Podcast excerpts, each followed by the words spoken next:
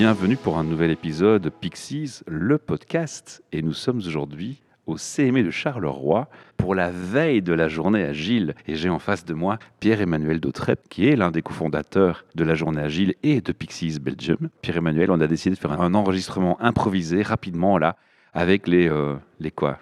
Les cascades, l'envers du décor de ce qui a pu mal se passer au cours des différentes années de la journée agile. Et aujourd'hui spécifiquement, il y en a eu? Non, pas encore. Pour le moment, tout va bien. Donc euh, tout n'est pas encore fini. On a encore euh, pas mal de petites choses, de petits détails à terminer.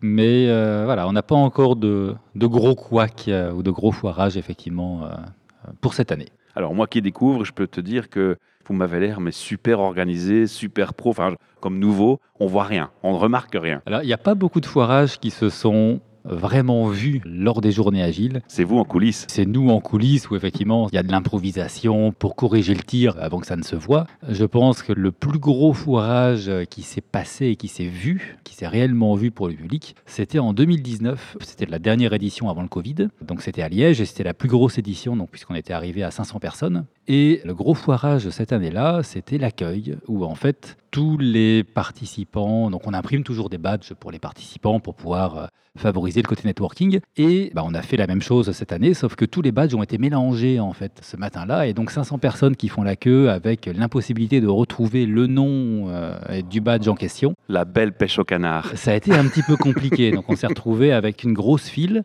que l'on peut d'ailleurs voir hein, sur la vidéo de la journée agile 2019. On voit effectivement une grande queue d'une petite centaine de mètres de personnes qui attendent pour rentrer parce que nous, on est en train de chercher les badges. Mais il fallait pas le dire, ça donnait de l'importance au truc en se disant oh là là, ils étaient nombreux, ils faisaient la file quoi. Ah mais ils étaient très très nombreux effectivement, mais voilà, il y avait un petit foirage, un petit foirage derrière. Mais la morale de l'histoire, est-ce que les gens se sont plaints finalement? Absolument pas, et on a improvisé derrière ça, on a fait rentrer les gens sans badge, et on a récupéré ça derrière. Alors il y en a eu d'autres? Alors un gros foirage que l'on a eu et qui est passé tout à fait inaperçu mais qui aurait pu être vraiment catastrophique.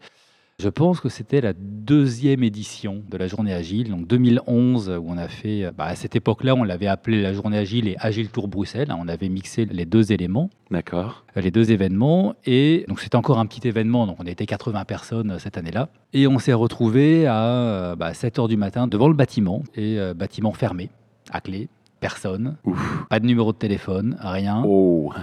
Et, quand on a réussi à rentrer grâce à quelqu'un qui travaillait dans le bâtiment, en fait, personne nous attendait. Et donc, les salles n'étaient pas prêtes. Donc, on s'est retrouvé pendant une heure à courir dans les quatre salles qu'on avait pour installer les chaises, l'accueil, les sandwichs, parce qu'à cette époque-là, on gérait les sandwichs, on gérait le petit-déj, les croissants, etc. Donc voilà, ça je pense que c'est le plus gros moment de stress, c'était 7 heures avant que les participants n'arrivent et de se dire que voilà, rien n'était là. Ça, c'est les foirages, les, petites gaffes que toi tu vois en tant qu'organisateur quand tu es ici. Moi aujourd'hui, j'étais témoin d'un autre foirage, mais ça vous le voyez pas.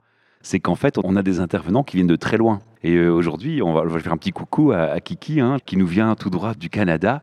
Il a pris deux heures de retard dans son vol trois heures pour les passeports à attendre, donc il s'est pris cinq heures de retard. Alors dans ce cas-là, heureusement qu'il vient la vieille. Ça, vous le voyez pas, vous, par contre Ça, effectivement, c'est pas visible pour les participants, mais on a eu des fois avec bah, des speakers qui arrivent en retard, qui ratent la séance de pitch, mais voilà, qui finalement arrivent. On a eu quelques annulations. Aussi parce qu'ils viennent de loin Oui, effectivement. Ici, on a quatre ou cinq de France, de Suisse aussi. En fait, quand on regarde les éditions précédentes, on a, alors évidemment, on a une majorité de speakers belges, mais on a aussi beaucoup de Français on a des Suisses, et pour les destinations les plus lointaines, bah, on a des personnes qui viennent euh, du Canada, on a eu des speakers de République tchèque, on a même eu un Indien qui est venu aussi, des personnes des États-Unis. Et donc voilà, effectivement, les conditions euh, de vol. Cette année, on a un speaker qui a annulé en dernière minute parce que son passeport avait euh, expiré et donc il pouvait pas venir. Ah ouais. Voilà. On a même une personne qui travaille avec nous qui vient de Bali, donc c'est quand même incroyable. D'autres anecdotes de gaffe, des anecdotes marrantes, des choses qui sont mémorables.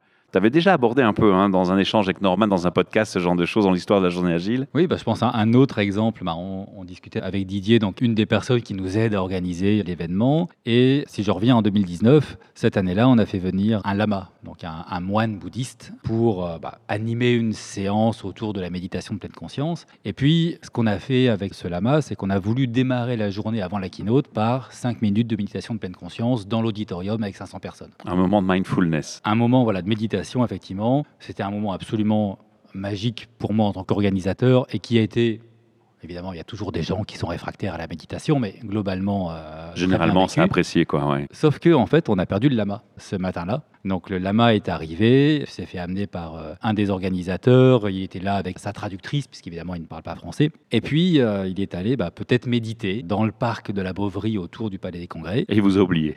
Et personne ne savait où il était. Donc il y a eu effectivement un gros moment de stress. Alors c'était pas pour la keynote, c'était avant sa session, où euh, voilà, l'heure de sa session approchait et personne ne savait où il était, personne ne savait comment le joindre, Ah oui, personne ne savait s'il allait être là ou pas. Et en plus, tu annonces le truc. oui, oui, tout à fait. donc, euh, donc voilà, c'est- au final, il est arrivé, et puis voilà, tout s'est bien passé. Mais voilà, ça fait partie des petits moments un petit peu de stress. Et puis, des moments de stress comme ça, on en trouve toujours dans l'organisation, Dans tout type d'événement, d'ailleurs. hein. où on oublie du matériel. Voilà, là, dans les petits foirages invisibles d'aujourd'hui, J'ai oublié ma boîte à outils. voilà, c'est t'oublies ta boîte à outils. Ici, il y a des choses qu'on a oubliées, on doit faire des allers-retours. Ouais. Mais vous n'êtes pas très loin, ça c'est la chance qu'il y a. Ça, c'est effectivement la chance. Une grosse galère qu'on a eue aussi euh, par le passé, bah, toujours 2019. Pour ceux qui étaient là, ils s'en souviendront, on a fait venir une Vertigo de Tony Gillet qu'on a installée en fait. Pour ceux qui ne connaissent pas, Tony Gillet, c'est euh, le dernier préparateur automobile belge. Son modèle phare, c'est euh, la Vertigo, qui est une voiture de luxe, une voiture de sport euh, absolument magnifique. Ça ne me disait rien, je suis pas très voiture, effectivement, donc tu as bien fait de rappeler. Et euh, pour ceux qui sont plutôt des fans de jeux vidéo, pour la petite histoire, la Vertigo, c'était le modèle de voiture le plus utilisé dans le jeu Gran Turismo. ah oui, voilà, je vois Donc, maintenant. euh, Maintenant, ça me parle, effectivement. Et donc Tony Gillet nous avait prêté en fait une voiture qu'on a installée dans le hall d'accueil. Et c'était une voiture un petit peu spéciale parce qu'on pouvait en fait la conduire en réalité virtuelle. Donc on s'installait au volant avec des lunettes et on était au volant d'une Vertigo sur le circuit de Spa-Francorchamps au Palais des Congrès de Liège. Mais il faut la faire rentrer. La Vertigo dans le Palais des Congrès, quand on rentre dans le Palais des Congrès avec deux volets de marche, voilà. Ça fait partie des petits moments de stress où euh, il faut euh, faire monter une voiture de euh, 500-800 kilos à l'intérieur comme ça, passer les marches, euh, les rampes, etc. Enfin, voilà, ça fait partie des petits moments un peu amusants. euh, Ah, qui- tu m'intrigues, comment, vous avez euh, fait finalement? Parce que là, je suis intrigué là. eh ben, écoute, je t'inviterai à en reparler avec Norman qui conduisait euh, sa voiture pour tirer l'autre derrière en évitant, euh, en visant bien les rampes, en évitant les poteaux parce qu'évidemment il y a, y a Ah des ouais, poteaux. carrément. ça fait partie des, des petits moments agréables, mais qui voilà, qui sont finalement des très beaux souvenirs dans cette aventure-là. Et quand c'est fini, on se dit, ouf, ah, on y est passé. Ouais, tout à fait. On y est passé et on arrive à la ressortir et voilà. Et il y en aura certainement d'autres dans le futur, de toute façon, je pense. Tout à fait. Je pense que chaque édition va venir avec son lot, effectivement, de moments un petit peu ratés. Et c'est ce qui fait l'artisanat de l'événement, finalement. J'aimais bien une phrase chez un employeur qu'on répétait tout le temps, c'était la seule constante, c'est le changement. Donc dans le changement, forcément, il y a des accidents. c'est une belle clôture, je pense. Euh, on a fait le tour un peu des petits couacs. euh, Ça va, c'est pas catastrophique, il n'y a pas de quoi rougir, je pense. Non, c'est pour la plupart, finalement, des moments de stress sur les moments Ouais. et puis- et puis des bons souvenirs par la suite. En tout cas, ça ne démontre pas un manque d'organisation. C'est plutôt des choses qui sont indépendantes de vous et qui sont plus finalement très bien maîtrisées de votre part. Donc, euh, chapeau, respect. On va continuer comme ça. Alors, chers auditeurs, merci pour votre patience. On vous rappelle qu'il y a un répondeur pour laisser un message vocal. Et puis, on se retrouve dans de nouvelles aventures de Pixis, le podcast. À bientôt. À bientôt.